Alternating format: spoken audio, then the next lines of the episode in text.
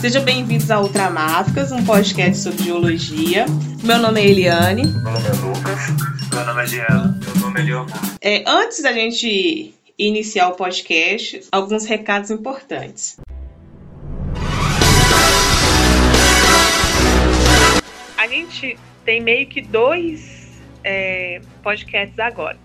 Por quê? Porque no Spotify eles não me deixaram apagar o outro podcast que a gente usava, uma outra, uma outra nuvem para guardar os áudios. Então, o Ultramáficas com letra maiúscula não é mais oficial, somente o de baixo dele, que é o Ultramáficas, que tem diferenciação entre maiúscula e minúscula e acento.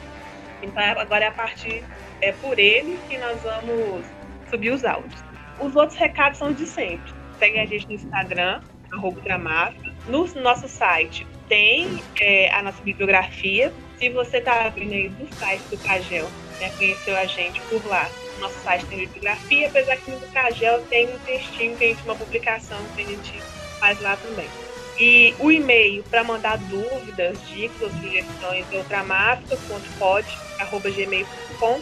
A gente agora tem um padrinho, eu falei no último episódio. O padrinho é como é um site de doações para projetos. Você pode doar de 1 a 100 reais por lá, por cartão de crédito ou boleto bancário. E acaba que isso fica de forma fixa, mas você pode cancelar quando você quiser. Aí, Eliane, esse dinheiro é para quê? É para a gente comprar um microfone, para poder pagar um editor de áudio, né, para poder transformar esse podcast mais profissional.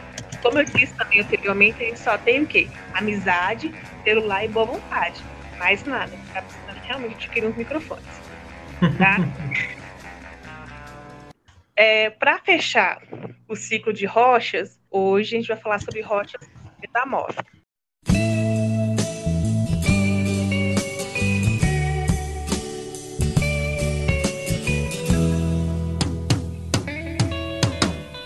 Tá, então vamos seguir. Quem vai começar hoje? Leonardo. Sou eu que começo. Então, galera, tudo bem? Vamos aprender mais um pouquinho hoje, né? Nós falaremos das rochas metamórficas, elas que são a mistureba de tudo, né? Tudo pode ser rocha metamórfica. hoje vocês vão descobrir isso. O que, que são rochas metamórficas? As rochas metamórficas em si são nada mais, nada menos que rochas transformadas em outras rochas. Ah, mas como assim, Leonardo? Então, tudo na natureza não é estático. Então, assim, já, já lembrem daquela lei do Lavoisier: nada se cria, tudo se transforma. Então, assim, uma vez que uma rocha é criada e ela perde a estabilidade, ela passa a se transformar em outra forma mais estável.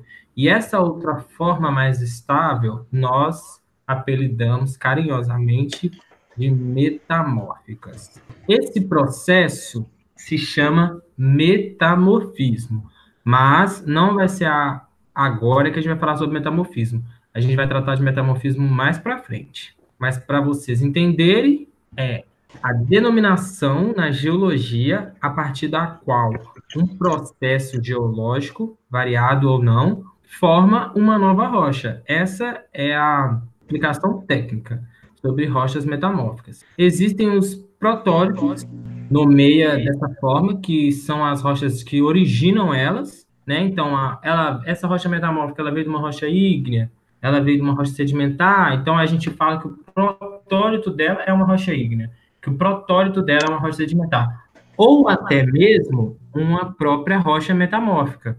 Aí a gente fala que o protólito dela é uma rocha metamórfica a variação da temperatura e, a pressão dentro do ambiente que essa rocha vai estar tá sendo condicionada é o que vai limitar o metamorfismo dela. O que, que é isso? A quantidade de pressão que vai ser aplicada e a temperatura que vai variar, que vai me dizer, dependendo do meu protólito, qual rocha metamórfica que vai ser gerada no final disso. Óbvio também, né, que a química da rocha vai influenciar, mas isso aí é um outro assunto. Prefiro ser essa metamorfose ambulante. Então, pessoal, É, se protejam, fiquem em casa, tá? Cuidado com o Covid. Agora irei falar, falar alguns nomes de rocha meio complicados, mas para quem assistiu os vídeos do ciclo da rocha, já vão saber que tipo de rocha que é, pois já estão mais familiarizados, né? Vamos lá. O Lucas é... só lembrando que não é vídeo, é áudio. Então as áudio. pessoas que ouviram. mas pode continuar. Desculpa, é verdade. É, os principais exemplos de rochas metamórficas são guinais, que é formado a partir do granito, né, que é uma rocha ígnea. Temos a ardósia, se forma a partir do xisto, que é uma rocha metamórfica, né? E o mármore, que, forma, que se forma a partir do calcário, que é uma rocha sedimentar. Esses aí são exemplos da, de rochas metamórficas para fechar o nosso ciclo das rochas. Prefiro ser essa metamorfose ambulante eu vou explicar o que, que é o metamorfismo e, e que tipos de metamorfismo que tem. Assim, naturalmente, a gente sabe que existe metamorfose, né? Que tem aquele exemplo clássico da lagarta que vira um borboleta. Ou exemplos até sociais, tipo da Disney, né? A gata borralheira que se transforma numa princesa.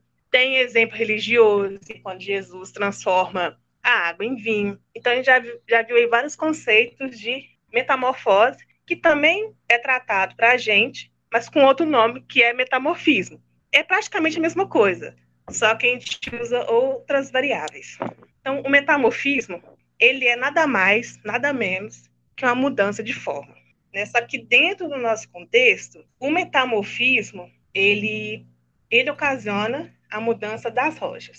O que, que ele utiliza para poder fazer? Para ocorrer o metamorfismo, a gente tem que ter um produto inicial que seria uma rocha ígnea, uma rocha sedimentar, ou até mesmo uma outra rocha metamórfica. E com essa rocha e com outros fatores, que é temperatura, pressão e tempo, a, ocorre aí o processo de mudança da rocha. Então, eu tenho X coisa no início e no final eu tenho, por exemplo, XX. Né? Mas como que ocorre o metamorfismo e o que, que ele muda na rocha. Como o Leonardo disse lá no início, depende da química da rocha. Então, vai depender da constituição mineral da rocha. No podcast anterior, a gente relembrou que as rochas são formadas por minerais e os minerais são formados por elementos químicos. Então, a gente tem uma variedade de elementos químicos aí na nossa tabela. Cada elemento químico ele vai ter, eh, ele vai ter uma ligação ele, com outros elementos, vai formar aí minerais, minerais vai formar rocha, e essa, esses minerais, além de formar o de ser esse conjunto né, que forma a rocha, ele vai ter estruturas, ele vai ter uma textura própria. Então, se eu pegar um exemplo, sílica, cálcio e alumínio, um exemplo, eu vou ter uma X rocha com X característica. E ela, passando por metamorfismo, de acordo com essas características iniciais dela, ela vai se transformar numa outra rocha, mas ainda assim ela vai se transformar numa outra coisa que é parecido com o seu protólito, com o seu, seu produto inicial. Fica um pouco confuso, né? Falando assim. Então, o que, que eu fiz? Uma contextualização que todo mundo vai entender. Imagina você fazendo um bolo. Na verdade, imagina a mãe natureza fazendo um bolo. Ela vai abrir o armário dela e vai pegar lá os ingredientes. É farinha, leite, ovo. E ela decidiu fazer um bolo de cenoura. Ela vai pegar uma cenoura ali, vai ralar, vai bater no liquidificador, que seja, e vai juntar tudo. Né? Depois disso, o que ela vai fazer? Ela vai pegar a forma, vai colocar dentro de um forno, por exemplo, a 180 graus, e vai deixar ali 30 minutos. Né? Então, inicialmente, a mãe natureza, ela tinha uma forma líquida, entre aspas, uma massa líquida, e ela colocou no forno para poder ter uma massa sólida, uma coisa consistente.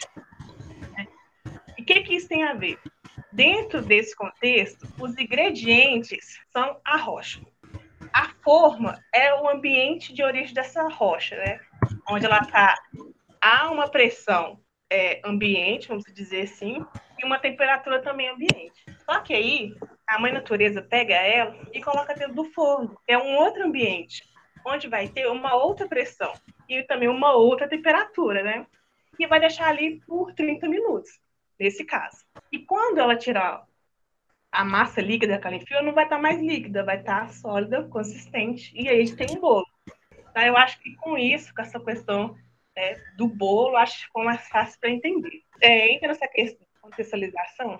Se eu tirar o bolo antes do tempo necessário, ele não vai estar tão bom, né? Às vezes ele vai estar um meio cru, vai estar, às vezes vai estar queimado, ou às vezes nem, nem deu tempo de assar, né? Eu tirei muito antes por algum motivo. E aí o metamorfismo também ele vai ter graus. E como que eu vejo que grau de metamorfismo que está? É a partir de alguns minerais. Se o metamorfismo ele é de baixo grau, eu vou ter alguns minerais que vão me dizer isso, como clorito e biotita. Se eu tenho ele de médio grau, aí eu vou ter uma granada e uma esterolita. Se ele é de alto grau, vamos supor assim, quase queimou meu bolo, quase queimou minha rocha, eu vou ter o quê? Uma silimanita. Agora, os tipos de metamorfismo são regional, onde é um metamorfismo em grande escala, e a temperatura e a pressão, nesse caso, são muito altos, e esse tipo de metamorfismo é responsável por maior parte das rochas que temos hoje. Exemplo, a ardósia e o gnais. O gnais, no caso, seria o granito metamorfizado. Tem o metamorfismo de contato quando ocorre um aquecimento de rochas encaixantes e caixantes. Então, eu tenho minha rocha principal, mas ao redor dela eu tenho outras rochas, outras rochas que, entre aspas, circulam elas. E aí, durante uma intrusão ígnea, que é quando um corpo ele sobe a superfície, aumenta a temperatura e ocorre o metamorfismo. E aí, como exemplo, a gente tem o cornubianito. Metamorfismo dinâmico, ele ocorre em zonas de falha. O que, que é isso? É quando a ruptura de um bloco de rocha ou faixa estreita de uma superfície e provoca um deslocamento de parte.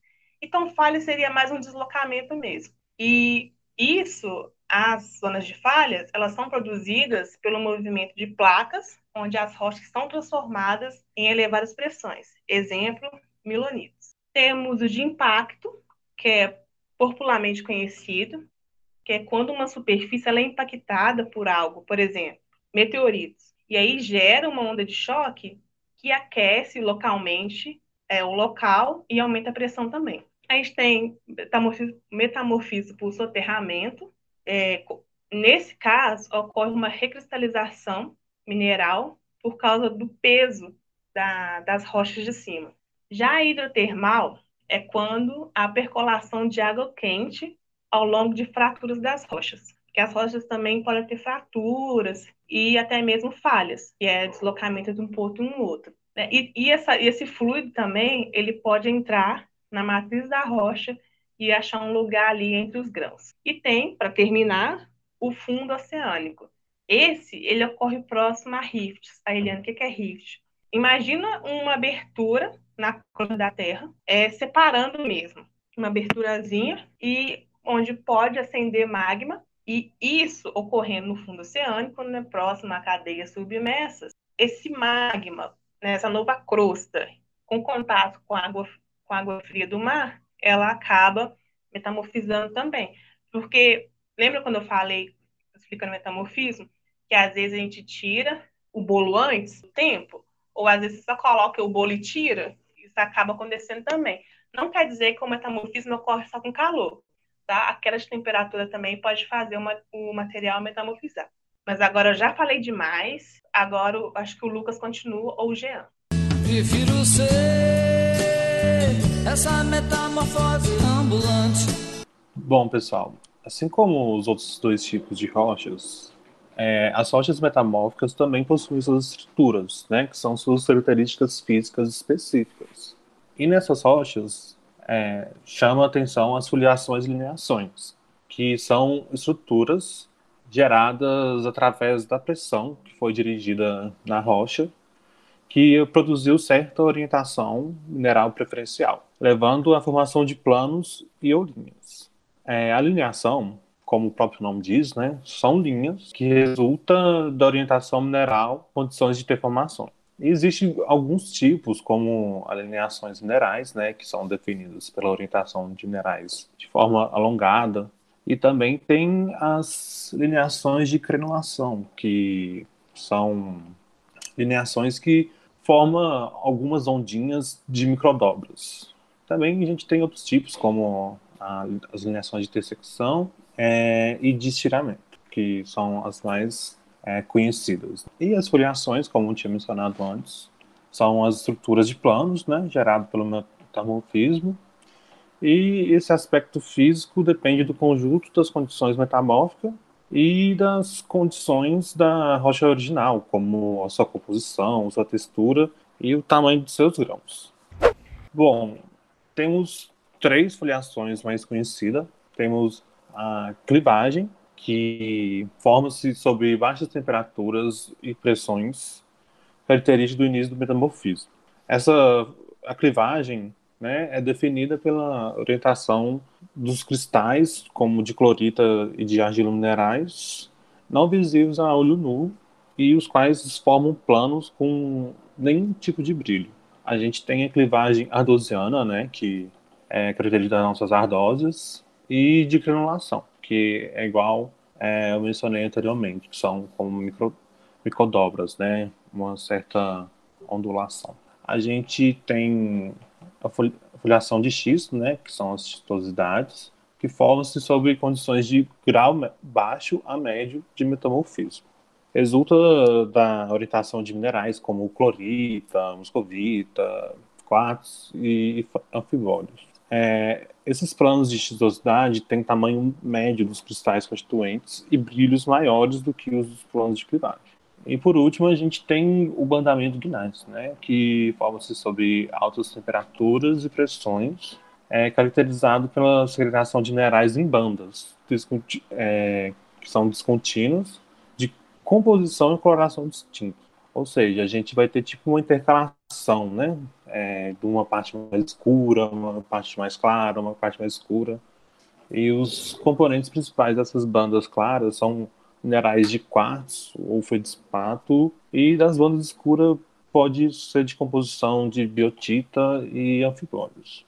A gente tem também texturas presentes nessas rochas, é, como as texturas deformacionais, é, que são texturas de origem tectônicas, né? e também a gente tem as texturas de cristalização ou recristalização, que são as texturas que dos minerais formados ou reposicionados né, durante o processo de metamorfismo. Prefiro ser essa metamorfose ambulante. É, gente, as rochas metamórficas são as mais complicadas mesmo, pois tem até mesmo rocha metamórfica virando rocha metamórfica. é, depois de gente ter falado sobre as estruturas, irei falar sobre as classificações dessa rocha que na geologia tem mais vários nomes complicados, né? Então vamos lá. Essas classificações também chamamos elas de faces metamórficas. Então nós temos sete faces metamórficas ou sete classificações metamórficas principais. Aqui levamos em consideração temperatura e pressão, né? Que são os dois fatores super importantes dentro do mundo das rochas metamórficas. É, essas sete faces metamórficas principais são a zeólita, a corneana, xisto azul, xisto verde, anfibolito, granulito e eclogito. Prefiro ser essa metamorfose ambulante. E bom, pessoal, uma curiosidade que a gente que a gente sabe, as nossas rochas ardosas, elas não são rochas metamórficas. Eu falo assim, as rochas brasileiras ardosianas não são ardosas de verdade, devido ao metamorfismo sofrido nessas rochas, né, composta por silt e argila. Não é um metamorfismo necessariamente de baixo grau. É um metamorfismo que não está relacionado ao metamorfismo. Na verdade, me ajuda, gente. O que, que seria esse metamorfismo que não, não é, não deixa classificar essas rochas pelíticas. É porque como... a ardósia é, na verdade, um nome de venda dela, no caso, porque as maiores regiões produtoras de ardósia no Brasil ficam em Minas Gerais, próximo à cidade de Periquito e tal. O que, que é isso? O que, que isso tem a ver? Houve um acréscimo de material por cima de uma camada X Essa camada X, ela aumenta a impressão, mas a temperatura não muda tanto e não há recristalização de minerais. O que há é, é apenas um, uma acomodação dentro da estrutura. Ela perde água e, e ela fica mais compacta. E pela quantidade de argila que ela tem, de argila minerais, ela passa a formar pequenas placas, mas não chega a ter uma clivagem ardosiana propriamente dito. É como se fosse uma sombra disso, algo que imita a clivagem, mas não chega a ser. É a estrutura interna dela querendo é, explodir para fora, tipo isso, sabe? É, é uma coisa mais simples do que a gente imagina, não chega a envolver mudanças grandes em temperatura e pressão. Então, como ela é um metamorfismo muito incipiente, quase não existe, aí tem essa linha de, de pensamento entre autores que uns consideram a, ardósia brasileira como a, simplesmente um metasiltito ou um siltito, e há outros que já dizem que é só um siltito com, com uma clivagem mais pronunciada, diferente das ardósias lá da Europa, que elas são metasiltitos, metafolhelhos, muito bem é, é, pronunciados, com uma clivagem bem demarcada. É isso. É uma curiosidade bem bacana que quase ninguém sabe. Aí nós, nós podemos até falar que, dessa vez, podemos falar que a ardósia não tem no Brasil. Não, não tem no Brasil. Não é lenda, é dito popular. É, eu, só para fechar também, é, o Léo estava explicando e acabou que teve um barulho de automóvel no fundo, não deu para ouvir direito, mas não deu para perder nada, porque a parte mais importante da questão da ardose existir ou não aqui no Brasil, ele explicou no final, né, em comparação com as ardosas na Europa, como Portugal, né, gente? Ok. Essa questão da ardose é a mesma lá da rocha ígnea que a gente explicou, que não existe granito preto, que é chamado gabro mas comumente é vendido como granito preto, mas não é granito preto. Então, de material de rocha metamórfica, é isso. Vocês querem adicionar mais alguma coisa que. Ah, eu queria falar só uma curiosidade. Hum. O Jean falou uma, eu quero falar uma. É... Essa nem eu sabia. Na hora que eu estava pesquisando para fazer a pauta, assim, sabia, mas não lembrava, né? Que aquela rocha, a rocha, desculpa, aquele aquela pedra preciosa chamada lápis lazuli não é um mineral, ela é uma rocha metamórfica. Ela é composta por ela é composta por vários outros minerais, como a lazurita, não sabe dessa não. a calcita, a pirita, a sodalita e a raionita. Então ela é uma rocha metamórfica. O lápis lazuli é uma rocha muito apreciada, é um que a gente que a gente vê como é que é aquela coisa lapidada, né? Aquela joia bonita. Uma gema. Uma gema. Eu imaginava também que era um, um, um mineral. Né? Não é, é uma bagunça, tá, gente? Parece um, uma, uma vitamina cheia de trem que no final chama lápis lazuli. Por isso que ela varia de intensidade, né? Eu acho que o, eu acho que aquele azul bem forte deve ser por causa da sodalita. Eu desconfio. Eu também acho que é por causa da sodalita, porque eu já vi é, sodalitas e elas também têm aquele tom de azul. Mas aí tom misturada azul. com até a pirita, que essa raunita eu não conheço, nunca vi. Na lápis lazuli a gente consegue pegar uns traços meio dourados. Né? Eu falei, ah, o que, que eu pensei? Provavelmente ela estava próxima de algum sulfeto, e por isso ela tem isso agora. Né? Porque na minha cabeça também eu ainda imaginava que era um mineral e não uma rocha. Falei, ah, no mínimo ela estava junto com alguma outra coisa sulfetada e trouxe esse traço de sulfeto para cá. Uhum. Mas não uhum. sabia que a pirita fazia parte da constituição dela. Legal.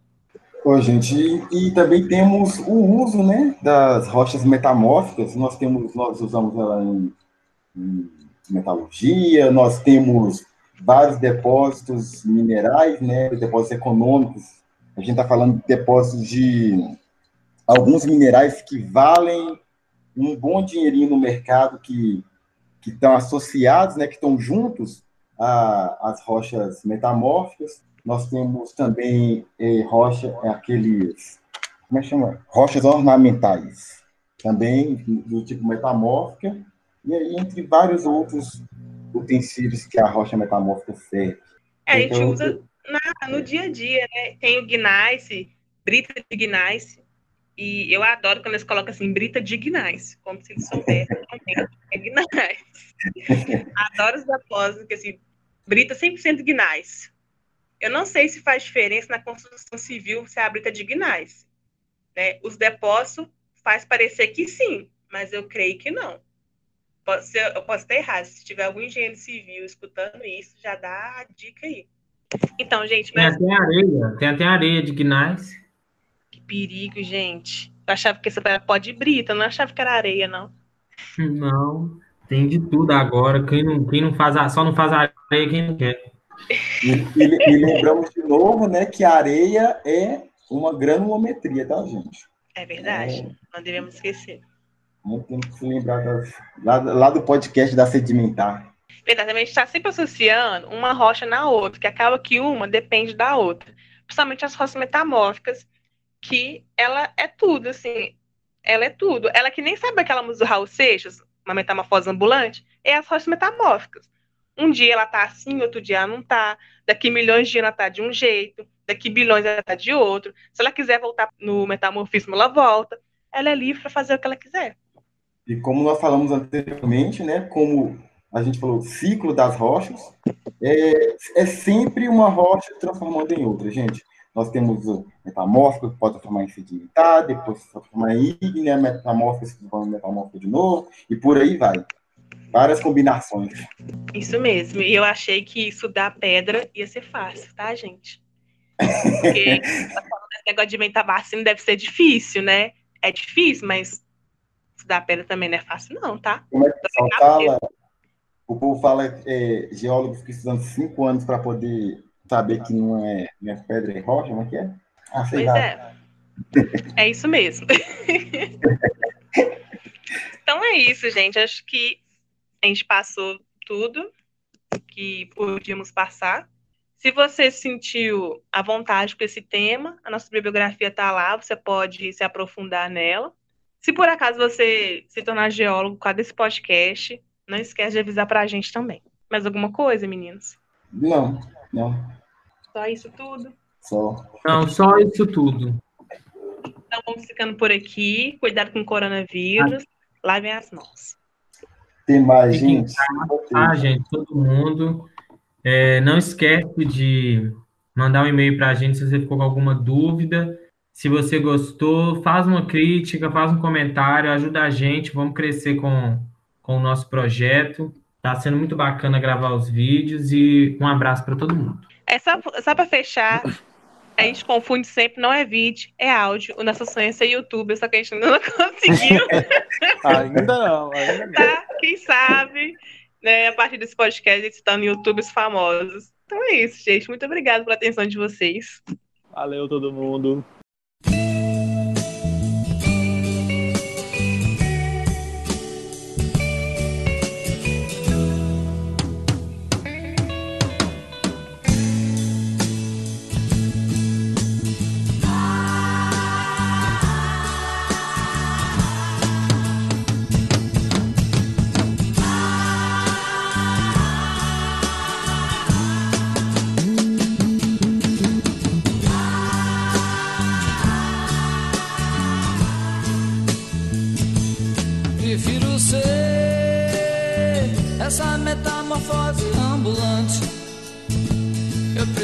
say.